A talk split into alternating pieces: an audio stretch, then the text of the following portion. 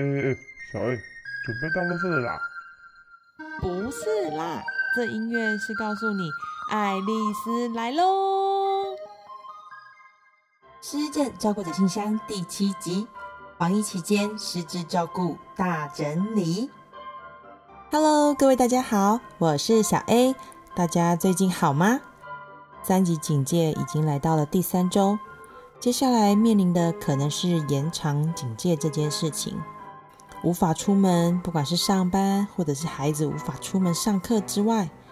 其实最近小 A 在许多的失智症交流圈中，也看见了很多的家庭已经面临到长辈无法恢复日间照顾或者是据点上课，而开始出现退步的情形，这也是一个很大的问题。另外，因为所有大大小小的医院都在协助中央投入疫情的这场战役当中。衍生出来的问题是，是否还要回医院看诊呢？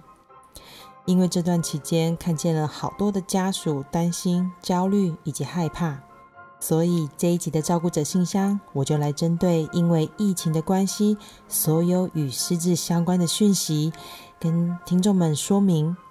教大家找到方法，或者是找到资源来帮助失智症家庭。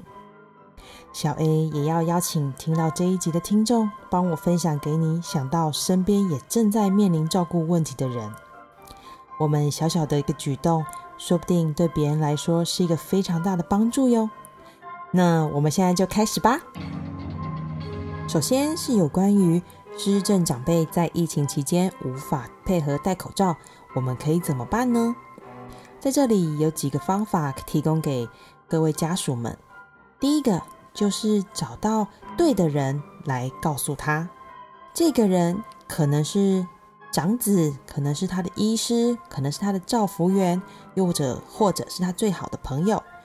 总之，找到那个他最在乎的人，请他来跟长辈说，现在出门一定要戴口罩哦，要不然会被罚钱，做一个叮咛的作用。又或者没有这个人，那我们就可以在他的房门或者是家的门口贴上一个有人戴口罩的照片。如果要更特别一点，那就是他最在乎的那个人戴着口罩的照片贴在门上，跟他说出门的时候要像他一样戴着口罩，这样子也是可以提醒他的。那又或者呢，自家人没有办法，那他有没有很好的？邻居啊，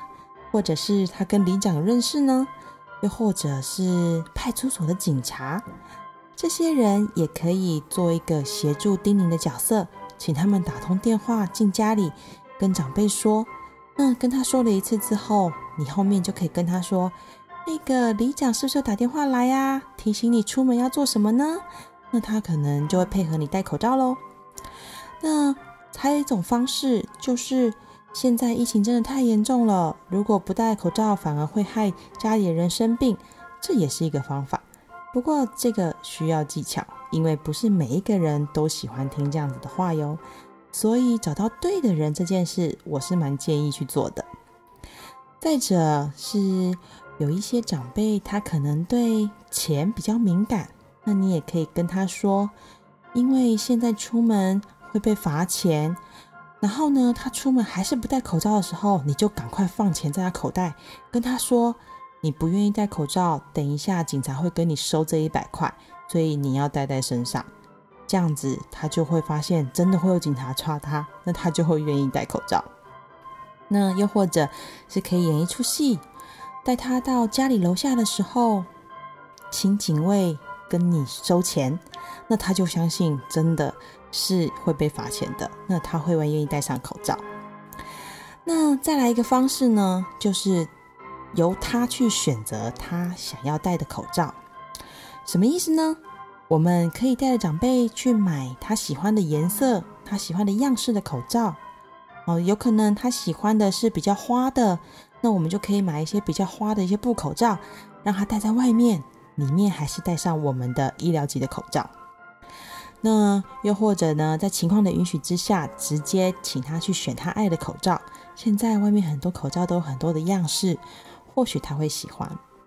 那我刚刚突然间又想到一个喽，就是现在有非常多的一些呃，像妈祖的口罩啦，又或者是跟宗教相关的口罩。或许长辈们他有一个很坚定的宗教信仰，又或者是让他知道说现在有妈祖的口罩戴着是有保佑的。或许这样子的方式他会接受，而就愿意戴口罩喽。这几种方法都提供给你们参考。第二个部分要跟大家讲的是有关于是否要带长辈回医院看诊呢？针对失智的话呢，我们有两个部分要谈。第一个是有关于回诊就医的部分。以现在呢健保署的公布，其实现在各大医院还有诊所都有开设视讯诊疗门诊，所以当你的长辈遇到该回诊的日期的时候，在这之前，请家属们先上这个医院的网站去看看如何去执行这个视讯门诊的办法。因为现在大家都知道，尽量要少让病人到医院来，所以这是最近因为疫情而开设的特别的服务。所以请家属们务必先上网去看哦。再来就是，如果遇到这当中他有病情的改变。我是非常的建议家属务必要了解视讯门诊该怎么去做。为什么我会这样说？因为最近是否梅雨的季节，有台风，有梅雨，有这个天气的改变，所以长辈有可能一些精神行为又会跑出来了。如果家里没有备药来应对这个精神行为的发生，那很有可能，这中间需要临时的回诊，跟医师讨论病情。所以在这之前，请务必先了解长辈们所就医的医院，他所开设的视讯诊疗门诊，他的方法是如何进行的呢？那如果说他现在是因为慢性病的药还在期限当中，那我会建议就是直接先跟附近的健保药局。打通电话了解一下是否这些药他们都有，如果没有，请他们帮帮个忙调个药。然后呢，如果他们有备好药了，再电话通知你们，你们直接到健保药局去领就好了。所以暂时先不要到医院的情况之下，有这两种方式可以进行。那如果呢，他是真的有很急迫的状况，那。可能需要做到居家医疗的部分，这个部分可能跟他目前面临的是居家检疫或者是自主管理的状况，那可能要经过卫生局的转介来安排一个医疗的服务。这部分可以请洽各县市自己的这个卫生局这边来问问看该怎么去做。不过现在最常遇到的呢，除了这个回诊的部分该怎么办之外，还有遇到一个问题，就是第二个部分我要跟大家谈的是有关于失智症药物满一年需要重新评估的部分，我们应该怎么办？因为疫情呢，其实健保署也有公布了放宽用药的规定，目前是到了七月底前，我们是有做调整的，也就是放宽了失智症用药一年需重新评估的这个限制。现在呢，失智症的药物都是由医院自主的管理，所以暂时不需要，因为满一年需要重新评估这个限制，它是暂停的，所以目前是可以先开药给长辈，等到疫情过后再去做一个一年的重新评估。再者，第二个部分就是呢，放宽了这个药品呢是可以由他人带领的，如果说。目前为止，他用药的情况也很顺，那他也是符合这个用药呢一年重新评估的部分被放宽的。那这当中呢的期间，就是只需要家属来带领药就好。不过在这边有一个重要的地方，就是如果带领药的话呢，目前是以一个月的药量为上限，这个部分依照规定是这样子的。所以，如果家属要帮忙拿药的话，可以先透过视讯诊疗之后，再去直接拿药，可能就会减少就是在医院的时间。那这样子的话，就可以解决这个回诊的问题。那现在也有开放了，就是特约的药局，即时查询病人用药的记录，也就是说，可以透过电话或者是网络提供社会呃社区的药局他的药师来看呢，这样他现在目前使用的慢性病的药有没有备药？如果有的话，可以请药师先进行调剂之后，然后直接到带着健保卡到他的药局领药就可以了。以上呢是有关于这个药物的部分以及回看诊的部分，呃，提供这些讯息给大家，避免呢大家对于回诊这件事情有疑虑。第三，我们来谈谈如何协助失智症长辈落实防疫的政策呢？失智症长辈有可能无法理解现在的防疫的措施，所以很多地方需要照顾者耐心的引导。以下呢有几个方法提供给您参考。第一，我们希望，呃，照顾者可以用失智长辈听得懂以及简单的方式来引导他们落实常洗手、戴口罩或者是少出门这件事。那因为呢，失智长辈呢，他们就是短期的记忆力不好，所以很容易会忘记这些细节，所以需要照顾者耐心的重复的向失智长辈说明哦。那这部分当然也可以像戴口罩的部分所提到的，由最信赖或最听从的人来叮咛失政长辈来落实这个防疫的措施。那同样的，他们因为会忘记，所以要不断的提醒。这个部分也是邀请一个最信赖或最听从的人能够明白，因为他可能不止只讲一次，可能必须要讲很多次。那在这当中，可能会遇到洗手的方式或戴口罩的方式，他们不了解，所以必要的时候也请照顾者必须要示范，甚至于是适度的去协助他。那如果呢，他们有遇到就是像如厕后啦、咳嗽啊或擤鼻涕，现在可能就要确实的让他可以做一个完整的洗手。那这部分。最方便的就是以干洗手，也就是用酒精为主。如果呢，它是方便能够湿洗手的话，也是建议可以用湿洗手的哟。再来是，如果呢想要让他更有感觉，对于防疫这件事情不是那么的害怕与焦虑，那我觉得可以加入失智症他个失智患者他个人的喜好，让这整件事变得有趣。就好比我们先前有提到的，挑他喜欢的口罩，又或者是挑有平安、有招财、有佛祖的像的这些口罩，来让他明白现在是需要他配合的时候，那这些东西都是他所喜欢的，那这样子他会愿意配合你哦。那由于呢，他们可能会东摸西摸，然后。不自觉的又会摸自己的口鼻，这是跟他的习惯有关系，所以还是建议随身携带酒精，这件事情是非常重要的。再来，如果呢他没有做好，比如说走路走到一半习惯摸口鼻，口罩也就戴不好了，请照顾着不要指责他，只要呢把这个口罩再戴回去，顺便再让他用干洗手洗个手，这样就好了。但如果这一趟路呢，他非常的棒，口罩都没有滑落，他也有好好的戴着，那当然是要鼓励与称赞的哟。那这里面呢，还有提到一个小技巧，就是如果这个长辈呢是比较传统的，他的是这种比较，以我的经验呢是比较勤俭的，勤俭的这个长辈，那确实是可以用。会被罚钱呐，啊，钱会被政府没收啊，等等这样的方式跟他讲，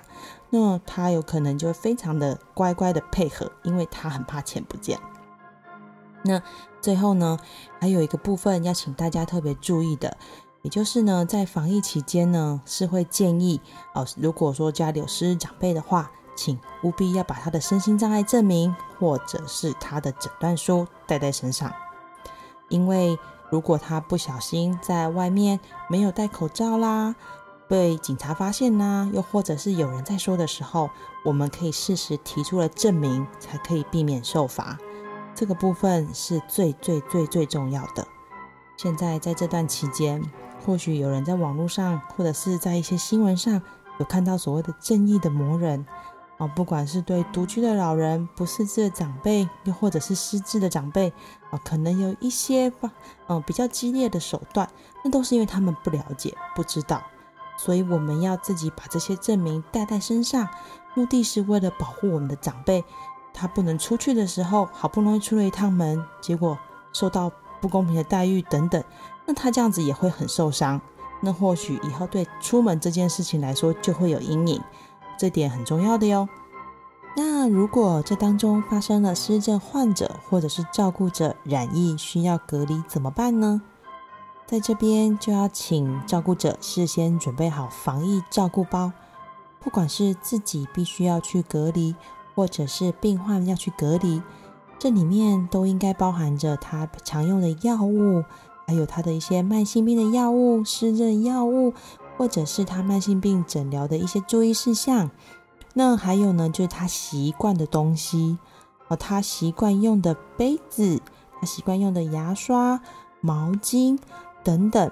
那还有一些特别的注意事项，比如沟通的技巧，他有没有特别在乎什么样的用语啊？可能不要用到命令的口气，又或者是他会重复的询问这些一跟他病情有相关的。部分一定要记录的清楚，再来呢，一定要带他熟悉或者是他喜欢的东西，无论是照片啊，或者是他有习惯用的枕头，或者是他习惯喜欢穿的一件衣服，或者是他喜欢听的音乐等等，这些是为了安抚他在隔离期间的情绪，又或者是取代你不在的期间，以利他人接手照顾的时候需要使用的。那如果一旦发生了这样子必须得隔离分开的状况，可能需要拜托请医疗人员的帮忙，用视讯来与失智的长辈或者是与隔离者互动。用这个方式，当然是借此来安抚这个失智症的患者或者是其家人。如果说隔离期间没办法视讯，就请家属们来帮帮忙。通过视讯来安抚这个失智症长辈，这是很重要的哦。再来就是务必务必要记得有关于熟悉的物品这件事。当长辈他到了一个陌生的环境，很容易没有安全感，所以提供熟悉的物品就非常的重要。我最常请家属们准备的东西，其实是他常穿的睡衣，因为他常穿的睡衣有他自己身上的味道，他会有一种安定的感觉。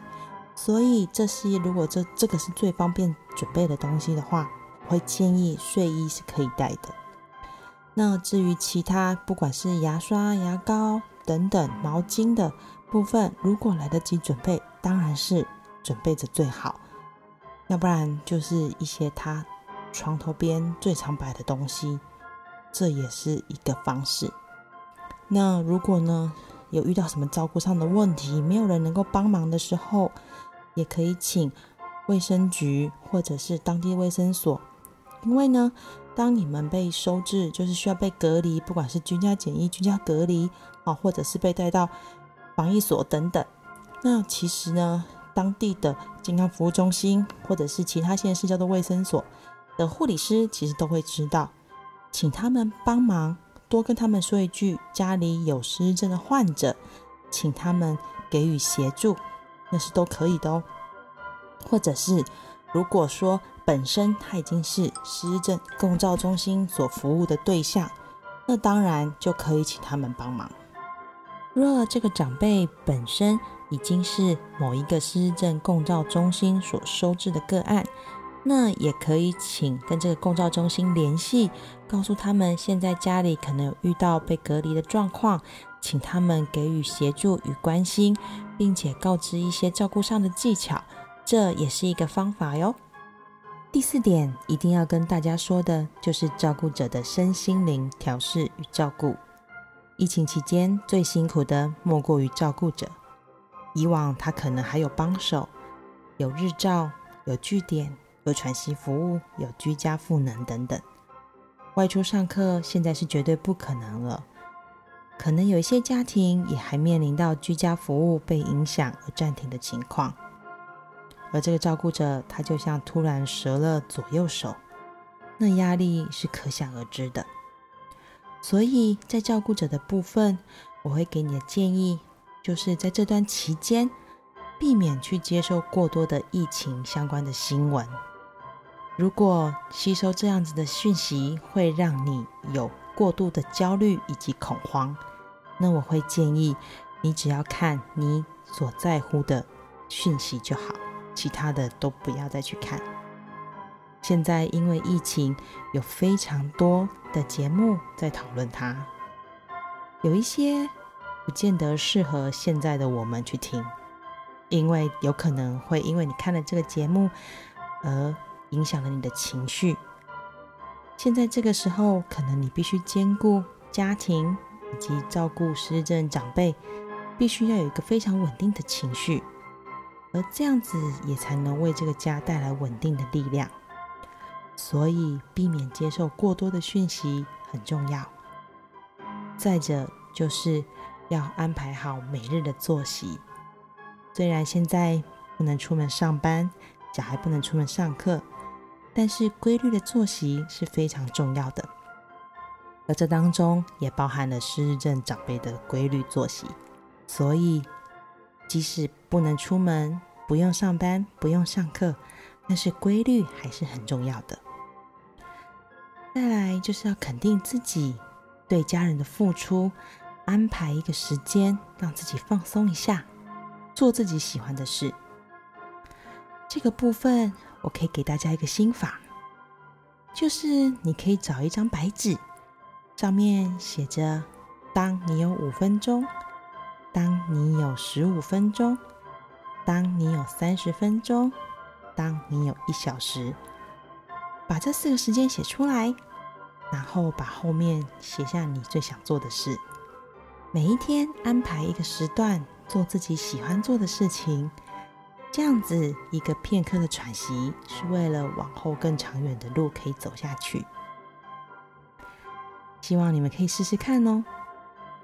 再来，当然就是找信赖的朋友啊，来聊聊你的担忧以及感受。其实小 A 知道最近有一些职场的健康促进讲座，慢慢陆陆续续都在上了。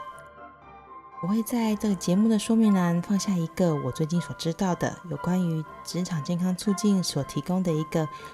妈妈如何去安排小孩的生活，以及如何调试自己的压力的课程。如果有兴趣的，也欢迎去听听看。找一个出口，适时的将你的压力说出来，也是一个帮助自己可以走下去的一个动力。如果可能的话呢，当然是安排一个替手来帮你接手有关于照顾这方面的问题。不过是不建议移地点啦，最好就是家里面的人可以帮你代替你照顾他一个小时、半天等等，然后这段时间就是让你去做你想做的事情。那如果说他是有外籍看护在照顾，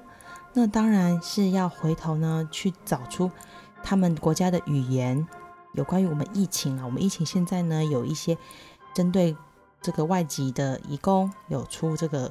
当地语言的防疫手册啊，请把这个防疫手册交给这个照顾者来看，也就是这外籍看护工来看，让他明白现在是需要他配合落实防疫措施的时候，这样子你也比较不会那么不安。那如果呢，照顾者他本身还是要出门去上班。那是与失智者同住的，那请你评估之后，看是否需要请防疫照顾假。目前雇主是不能不给防疫照顾假的，如果他不给，是必须要接受处罚的。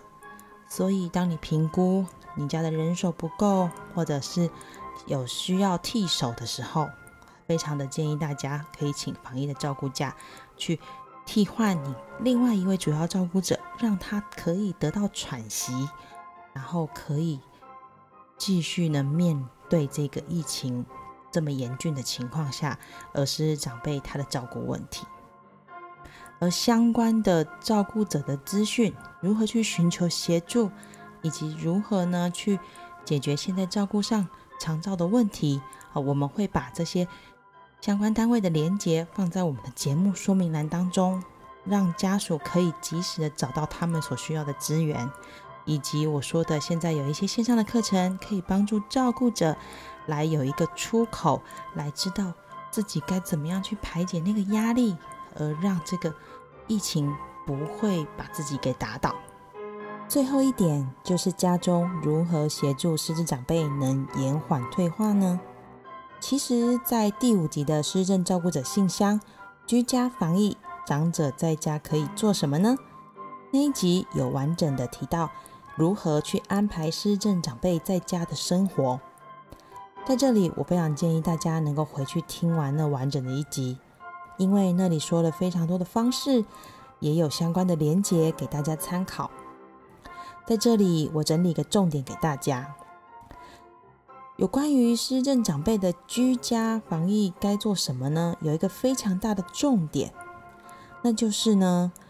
如果失政长辈他兴趣缺缺，无法都配合你的安排，请不要强迫他继续跟你做，或者一定要要求他做到，这样。你们会有冲突。我希望照顾者，您能做的就是照着你的安排走下去。